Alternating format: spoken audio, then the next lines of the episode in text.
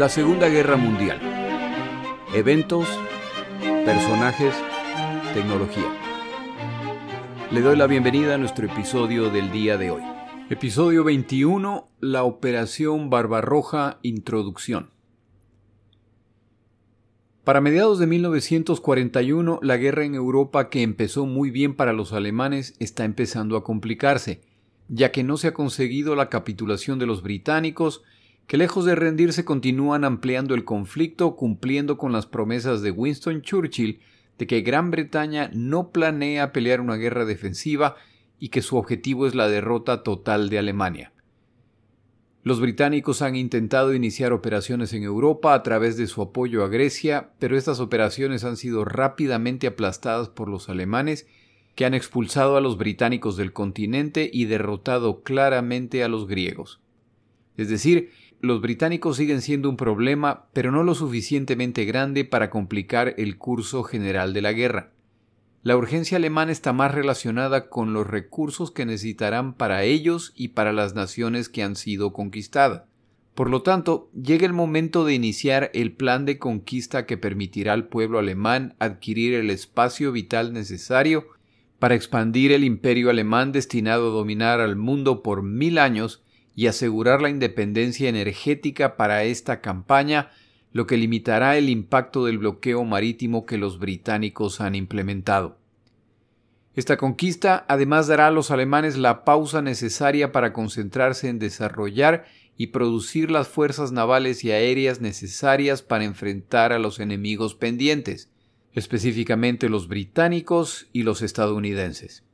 Sin embargo, para este momento los alemanes ya han sufrido su primera derrota.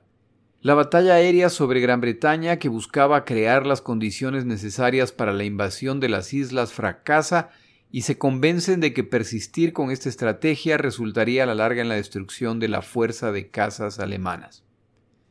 También se ha vuelto evidente que Alemania no cuenta con el tipo de bombardero necesario para someter a sus rivales a través de bombardeos. Aunque llevan más de seis meses bombardeando Londres, el daño que infringen sus bombarderos medianos no es lo suficientemente significativo.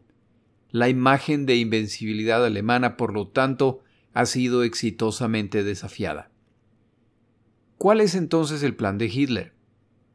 En su libro Mi lucha, escrito a mediados de la década de 1920, Hitler identifica a los enemigos de Alemania aquellos que han apoyado el Pacto de Versalles, el marxismo, el capitalismo y sobre todo los judíos.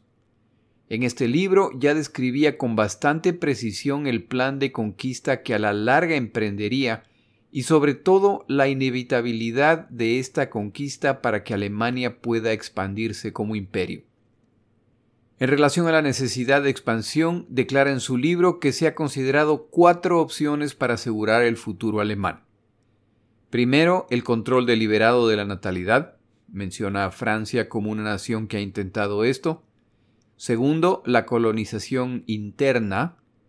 Tercero, la adquisición de nuevos territorios para expandir la población. Y finalmente, mejorar la industria y el comercio para a través del comercio llegar a desarrollarse a nivel internacional. La primera opción, es decir, el control de la natalidad alemana, sería el error máximo. La raza superior del planeta está destinada a multiplicarse a fin de conquistar y poblar el planeta. La purificación y multiplicación de la raza aria es en realidad lo mejor que le puede ocurrir al planeta. El resto de razas jugarán distintos roles basados en su pureza y utilidad para los alemanes. En relación a lo que llamaba colonización interior, es decir, el desarrollo de las naciones sin conquistar o colonizar nuevos territorios, Hitler afirma, un pueblo que se sujeta al plan de colonización interior mientras otras razas abarcan extensiones territoriales cada vez más dilatadas sobre el globo, se verá obligado a recurrir a la voluntaria restricción de su natalidad, precisamente en una época en que los demás pueblos siguen multiplicándose permanentemente. Como por lo general las naciones más capacitadas, o mejor dicho, las únicas que representan razas de valía cultural y que son conductoras de todo el progreso humano, renuncian, en su alucinación pacifista, a la adquisición de nuevos territorios, bastándoles con su colonización interna, en tanto que otras naciones de nivel inferior saben asegurarse potestad sobre enormes dominios coloniales. Tendría que llegarse a la lógica conclusión que aquella parte de la humanidad ganará a la larga mayor fuerza de acción. Es decir, que las naciones que representan razas de valía cultural, léase Europa, cuando no se expanden, permiten a naciones inferiores expandirse, con lo que a la larga se volverán más fuertes que las naciones europeas. Hitler concluye, por lo tanto, que la opción es la conquista de territorios adicionales. En su libro afirma, la adquisición de nuevos territorios coloniales para el excedente de nuestra población ofrece infinidad de ventajas, ante todo si se tiene en cuenta el porvenir y no un mundo dominado por naciones culturalmente rezagadas. Indudablemente tal política territorial por parte de Alemania no puede llenar su cometido en el Camerún, por ejemplo, pero sí es posible y hoy día casi exclusivamente en Europa. Es decir, de acuerdo a Hitler, Está claro que el plan que tiene sentido para Alemania es la conquista de territorios adicionales, pero no en cualquier continente, sino en Europa. Apenas una página más tarde en su libro aclara específicamente a qué nación se refiere al afirmar. En consecuencia, la única posibilidad hacia la realización de una sana política territorial reside para Alemania en la adquisición de nuevas tierras en el continente europeo mismo. Las colonias no responden a este propósito si es que no se prestan para ser pobladas en gran escala por elementos europeos. En el siglo XIX ya no era posible adquirir por medios pacíficos zonas apropiadas para la colonización. Una política colonial semejante habría sido, pues, sólo factible si se empezaba una tenaz lucha que en realidad habría resultado más provechosa aplicada a adquirir territorios en el propio continente y no en países de ultramar. Y si esa adquisición quería hacerse en Europa, no podía ser en resumen sino a costa de Rusia. A mediados de la década de 1920 ya Hitler ha indicado cuál será el objetivo de la conquista alemana. Winston Churchill decía que un fanático es aquel que no puede cambiar de opinión y tampoco de tema. En este caso la frase resulta cierta, ya que 15 años más tarde, el plan original no ha cambiado en absoluto.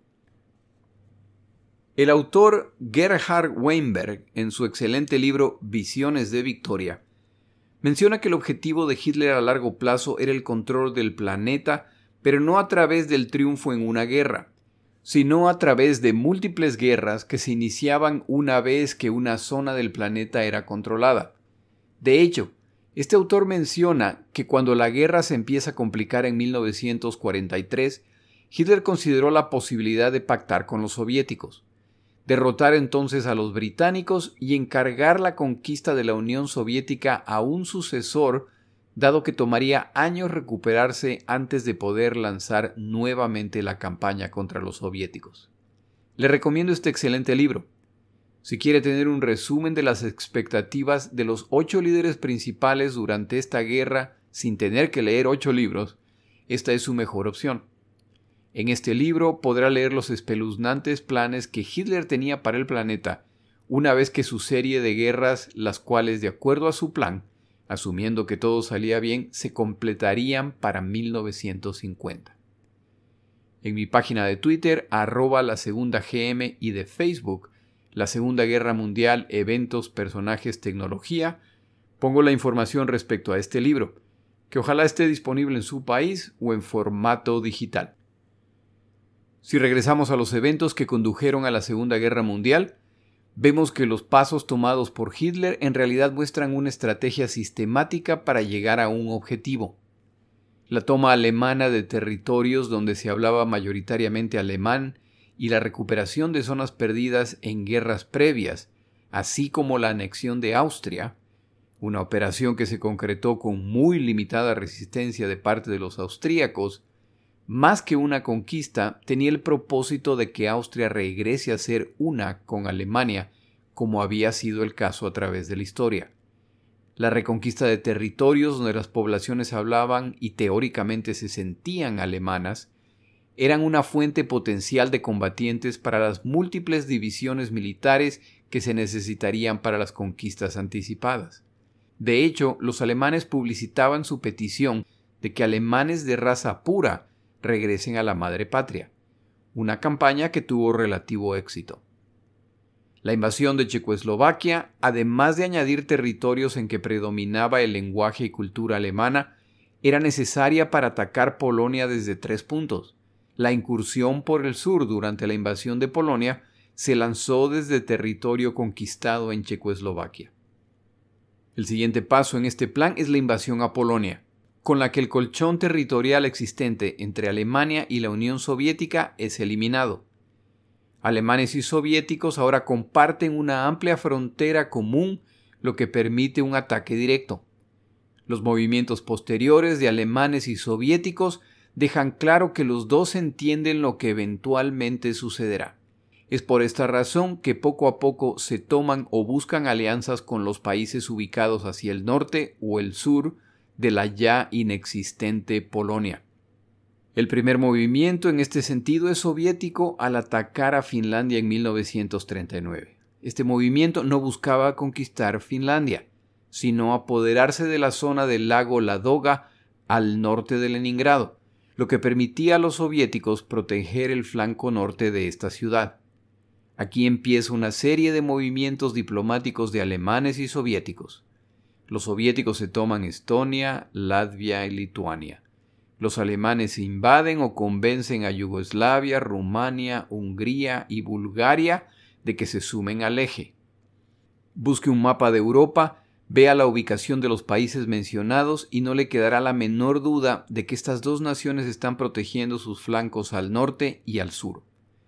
Por supuesto, Tampoco se debe olvidar que esta fría descripción de los movimientos solo enfatiza que para alemanes y soviéticos, estas naciones y sus habitantes son nada más que peones en este juego global que tienen que ganar. Las decenas de miles de muertos que causan en el proceso de implementar sus planes son irrelevantes para ellos. El alemán y el soviético son dos regímenes que han mostrado poco respeto por la vida de sus propios ciudadanos por lo que no sorprende cuando tratan brutalmente a otras naciones. De hecho, para el inicio de la Segunda Guerra Mundial, el récord criminal respecto al número de vidas tomadas por Hitler es mucho menor que el de Stalin, pero de esto hablaremos en otro momento. La confrontación entre Alemania y la Unión Soviética siempre fue el verdadero objetivo de esta guerra, o al menos de esta etapa de la guerra. El plan se complica cuando después de años de salirse con la suya sin sufrir consecuencias, la invasión de Polonia resulta en la declaración de guerra de Francia e Inglaterra, lo que pone furioso a Hitler ya que Ribbentrop era responsable de que esto no pasara. Con esta declaración de guerra, Hitler decide no dejar el frente oeste abierto y decide atacar el oeste de Europa y alcanza resultados tan favorables que ni el mismo Hitler anticipaba. El plan funciona casi a la perfección, excepto que Gran Bretaña se niega a rendirse o aceptar un armisticio. De hecho, Winston Churchill ha expresado que Gran Bretaña iniciará operaciones ofensivas y ha cumplido su palabra, pero con pobres resultados. Antes de continuar nuestro episodio, tomamos una pausa.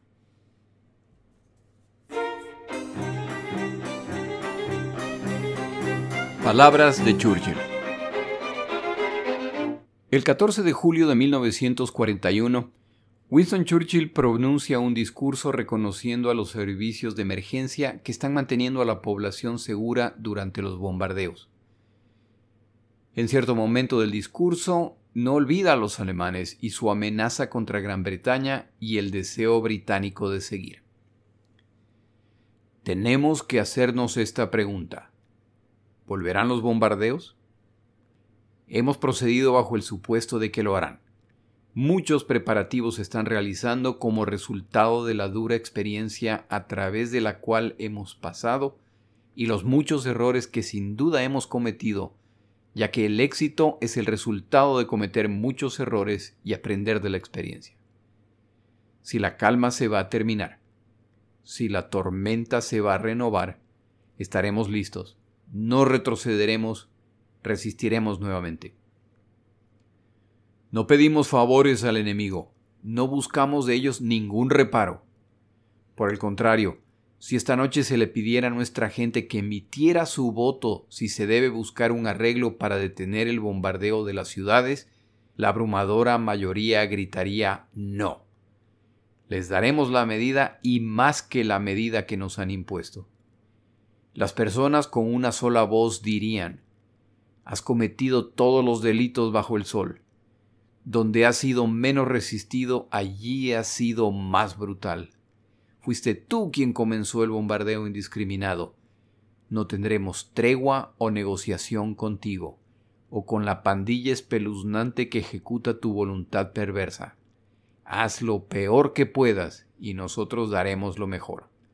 Quizá pronto sea nuestro turno. Tal vez nuestro turno es en este momento.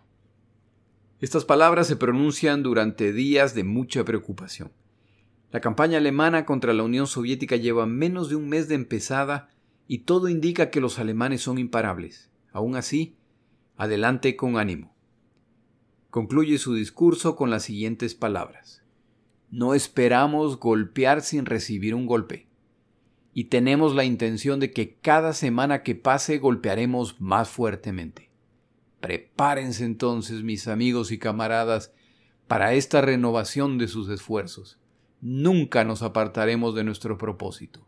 Por sombrío que sea el camino, por alto que sea el costo, porque sabemos que de este tiempo de prueba y tribulación nacerá una nueva libertad y gloria para toda la humanidad.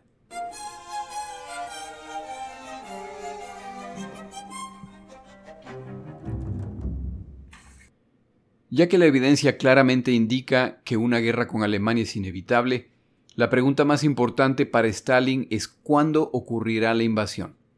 Por supuesto, la esperanza es que no ocurra, y si va a ocurrir, que no sea pronto. La Unión Soviética aún necesita tiempo para prepararse. Hitler ha hecho un excelente trabajo dando la impresión de que existe la posibilidad de una alianza de largo plazo entre alemanes y soviéticos. De hecho, han tenido múltiples reuniones para hablar de estos detalles. A medida que el bloqueo naval británico del continente se incrementa, la dependencia alemana de la Unión Soviética se vuelve mayor, lo que pone a los soviéticos en posición de detener a los alemanes si dejan de proveerles los recursos y materiales necesarios. Los soviéticos lo saben y sus exigencias respecto a distribución de territorios una vez que se concrete la victoria crecen soviéticos y alemanes intercambian información respecto a las naciones que están invadiendo en el este de Europa y en teoría están intentando actuar en coordinación. Al final, Hitler procederá con su plan y su engaño es tan eficiente que los últimos despachos de materiales soviéticos a Alemania ocurrieron el día antes del inicio de la Operación Barbarroja para invadir la Unión Soviética. Stalin no planeaba simplemente confiar en la buena voluntad alemana. Prefiere mantener sus opciones abiertas sabiendo que Hitler a través de su vida pública ha dejado claro que el marxismo soviético es un cáncer que debe ser extirpado.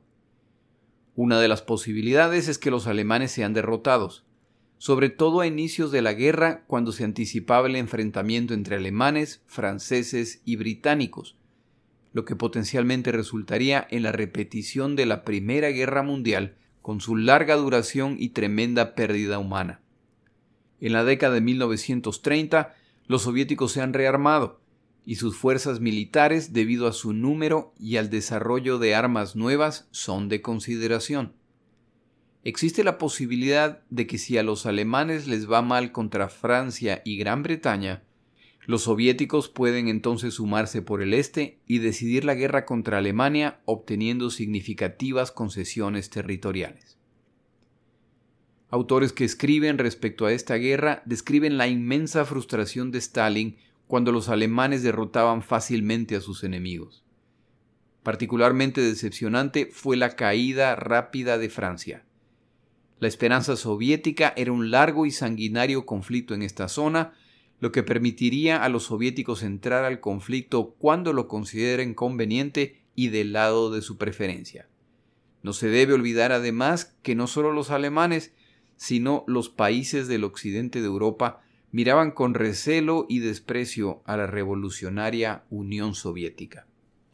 Para 1940, y con Francia fácilmente derrotada, y con Gran Bretaña contra las cuerdas al estar atrapados en sus islas, Hitler necesita iniciar la conquista hacia el este para acceder a los inmensos recursos en territorios soviéticos, lo que solucionará sus problemas logísticos. Como siempre, la campaña se iniciará sin declaraciones de guerra y con el objetivo de destrozar al enemigo en las etapas iniciales del conflicto. Tal como en el caso de Polonia, con su amplia frontera compartida, la ventaja es claramente para el atacante que sabe el cuándo, el dónde y el cómo ocurrirá el ataque. El elemento sorpresa es fundamental y la práctica de aviadores alemanes que se perdían, entre comillas, dentro del territorio a punto de ser atacado ocurre más y más a menudo dentro de territorio soviético. Stalin se niega a ver lo inminente del ataque. La Unión Soviética necesita más tiempo para prepararse y se niega a aceptar que los alemanes destruirían una alianza que está funcionando bien y que los soviéticos están defendiendo a toda costa. Hitler tiene una muy buena coartada para ocultar el inicio de la campaña contra la Unión Soviética. La invasión de Gran Bretaña a través de la Operación León Marino se inició en 1940, pero fue postergada indefinidamente debido al cambio de estaciones y sobre todo como resultado de la clara derrota aérea que sufrieron. Esta operación en realidad ha sido cancelada permanentemente y no se volverá a intentar sino hasta que la Unión Soviética sea derrotada pero eso es algo que solo Hitler y sus círculos cercanos saben. Ahora ya estamos en la primavera y en el verano de 1941 y no es difícil asumir que los alemanes nuevamente están planeando esta invasión de Gran Bretaña, lo que sumado a las operaciones en Grecia y el norte de África los tiene muy ocupados. Si estos factores no fueran suficiente, a ninguna nación le conviene pelear una guerra a dos frentes tiene poco sentido para los alemanes abrir un frente con los soviéticos sin cerrar antes el frente con los británicos. La realidad es que a Rommel se le ha informado que no hay tropas o equipo disponibles para enviar a África, y la Fuerza Aérea Alemana sabe que no se iniciarán operaciones adicionales de ataque o bombardeo sobre Gran Bretaña, ya que tienen que prepararse para movilizarse al frente este. Para no causar sospechas, Londres sufre un significativo bombardeo. El temor de los ciudadanos es que el Blitz se está reiniciando. Solo Churchill y unos pocos miembros de su círculo más cercano saben que ese no es el caso. A través de Ultra saben que esta es solo una distracción para ocultar el movimiento de fuerzas terrestres y de la aviación rumbo al este de Alemania y al territorio polaco.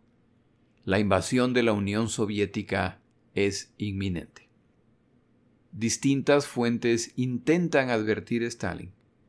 Por meses, los Estados Unidos de América han advertido a Stalin que de acuerdo a sus servicios secretos se aproxima la invasión alemana. Los servicios de inteligencia y los espías soviéticos confirman que los alemanes planean invadir la Unión Soviética. Churchill también informa a Stalin quien aparentemente sospechaba que esta era una estrategia británica o estadounidense para iniciar una confrontación entre soviéticos y alemanes. El día previo a la invasión, desertores alemanes llegan a las líneas soviéticas y advierten que al día siguiente se inicia la invasión. Nada de esto convence a Stalin. El hecho de que cada invasión iniciada por Alemania en esta guerra ha ocurrido sin aviso y con señales similares a las que se están dando en la Unión Soviética, particularmente los sobrevuelos sobre territorio soviético, no tienen efecto en Stalin. La etapa de la guerra que está por empezar será distinta a las previas, ya que Hitler veía a los europeos del oeste, si no como iguales, al menos como cercanos a los alemanes. Por esta razón, aunque debían ser subyugados para someterse a la superioridad de la raza y cultura alemana aria, no tenía problemas viéndolos como provincias de su imperio. A pesar de la violencia, los trató con respeto. El caso del este de Europa es distinto. En el este de Europa habitan naciones identificadas como eslavas, una raza que existía por muchos siglos en Europa y que por estar ubicada en el límite entre Europa y Asia, Hitler y muchos europeos los consideraban inferiores y extraños en Europa. En el caso de Hitler los considera bárbaros corruptores de la cultura y raza europea. Entre estas naciones se contaban básicamente a los países del este de Europa, incluyendo por supuesto a Rusia y Polonia. El desprecio de Hitler hacia las hordas bárbaras asiáticas eslavas es por supuesto muy conveniente ya que simplifica justificar la idea de destruir naciones y seres humanos por millones o esclavizarlos. De acuerdo a las comunicaciones de Hitler con su círculo cercano, luego de haber arrasado Polonia, a la cual Hitler y los soviéticos no le reconocen el derecho a existir y claramente lo demuestran en su brutal invasión de 1939. Ahora viene la invasión de la Unión Soviética. El plan de Hitler, luego de eliminar Polonia, es producir una masacre de tal dimensiones en la Unión Soviética para que mueran suficientes habitantes como para que nunca se recuperen como nación, pero no tantos para que los alemanes se queden sin sirvientes para trabajar la tierra y ocuparse de las tareas que los colonizadores alemanes del espacio vital no desean realizar. Desde sus primeras comunicaciones con sus comandantes, Hitler ya les advierte que esta campaña será distinta a las anteriores. Se debe abandonar principios morales o cristianos o cualquier tipo de escrúpulo por el bien del futuro de la raza alemana. Las vastas praderas soviéticas, el petróleo soviético, los minerales y su inmenso potencial agrícola alimentarán y permitirán el avance del imperio alemán independiente del resto del mundo y con capacidad de enfrentar enemigos de cualquier continente. No solo eso, sino que el vasto territorio soviético ayudará a los alemanes a solucionar la cuestión judía, es decir, qué hacer con los judíos europeos, los cuales corrompen y debilitan la cultura. Miembros de este grupo podrán ser utilizados para trabajar como obreros en el amplio espacio vital alcanzado por los alemanes pero nunca volverán a tener posiciones oficiales, de liderazgo o simplemente de impacto en la sociedad. Eventualmente pueden ser reubicados a Siberia o a otra zona lejana y aislada, pero siempre bajo control para que su influencia nunca más crezca. Al inicio de las operaciones en esta campaña, las órdenes a las tropas alemanas es que no se vacile al aplastar a la población civil hostil, se debe considerar la pena o el trato humanitario como debilidad alemana y por lo tanto es inaceptable. Las acciones emprendidas deberán buscar, literalmente, esparcir el terror que prive a la población del deseo de pelear. Como veremos a medida que nuestro programa avanza, el plan de Hitler fue fielmente implementado por sus Fuerzas Armadas desde el principio. Es por esta razón que es inconcebible que quien combatió en este frente pueda negar las violaciones extensivas de pactos internacionales y a la decencia humana básica ocurridas en este frente. En este punto creo que tiene sentido una reflexión para los simpatizantes de Hitler y de los nazis que existen hasta el día de hoy en todos los continentes. Si Hitler no vacilaba en diferenciar entre europeos de raza blanca, y no tenía inconveniente en concluir que ciertos grupos europeos blancos no tenían derecho a existir, o que sus vidas solo tenían sentido como sirvientes o esclavos de los alemanes, ¿cuál sería el destino del resto de razas del planeta? ¿Cómo se hubiera tratado a asiáticos, negros, hispanos y a los miles de millones de mestizos que habitamos el planeta? Creo que como a tantas naciones que se aliaron con Hitler con la esperanza de participar en un nuevo orden mundial solo para descubrir que su destino era desaparecer o ser esclavos de Alemania, el optimismo de quienes hoy simpatizan con Hitler y la ideología nazi respecto a su supuesto futuro sería justificado en muy pocos casos o en ninguno. Es más probable que la mayor parte de los simpatizantes enfrentarían la muerte, el volverse ciudadanos de segunda o tercera categoría como resultado de pertenecer a razas inferiores, o la esclavitud permanente bajo la raza superior alemana. En resumen, la derrota y conquista de la Unión Soviética solucionará múltiples problemas para Hitler y resultará en la consolidación de Alemania como la potencia mundial que llevará a los alemanes a la prosperidad y ayudará al resto del planeta a avanzar una vez que el mundo haya sido liberado del marxismo y del judaísmo y se someta al dominio alemán.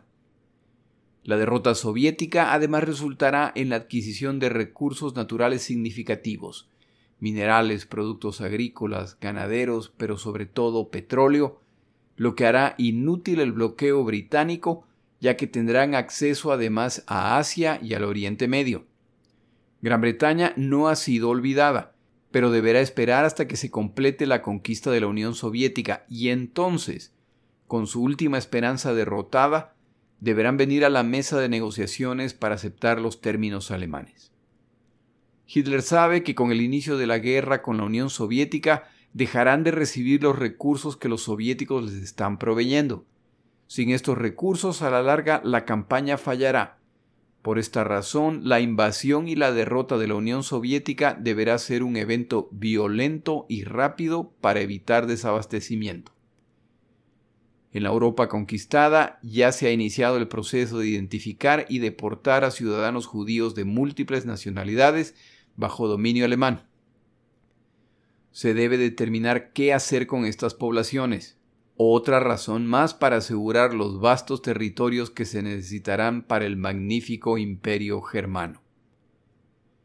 En junio 22 de 1941 se inicia la Operación Barbarroja nombrada en honor a Federico I, emperador romano del siglo XII más conocido como Barba Roja. La operación se inicia con retraso debido a problemas en los Balcanes y una revuelta antinazi en Yugoslavia, lo que combinado con el combate en Grecia y Creta han retrasado su inicio.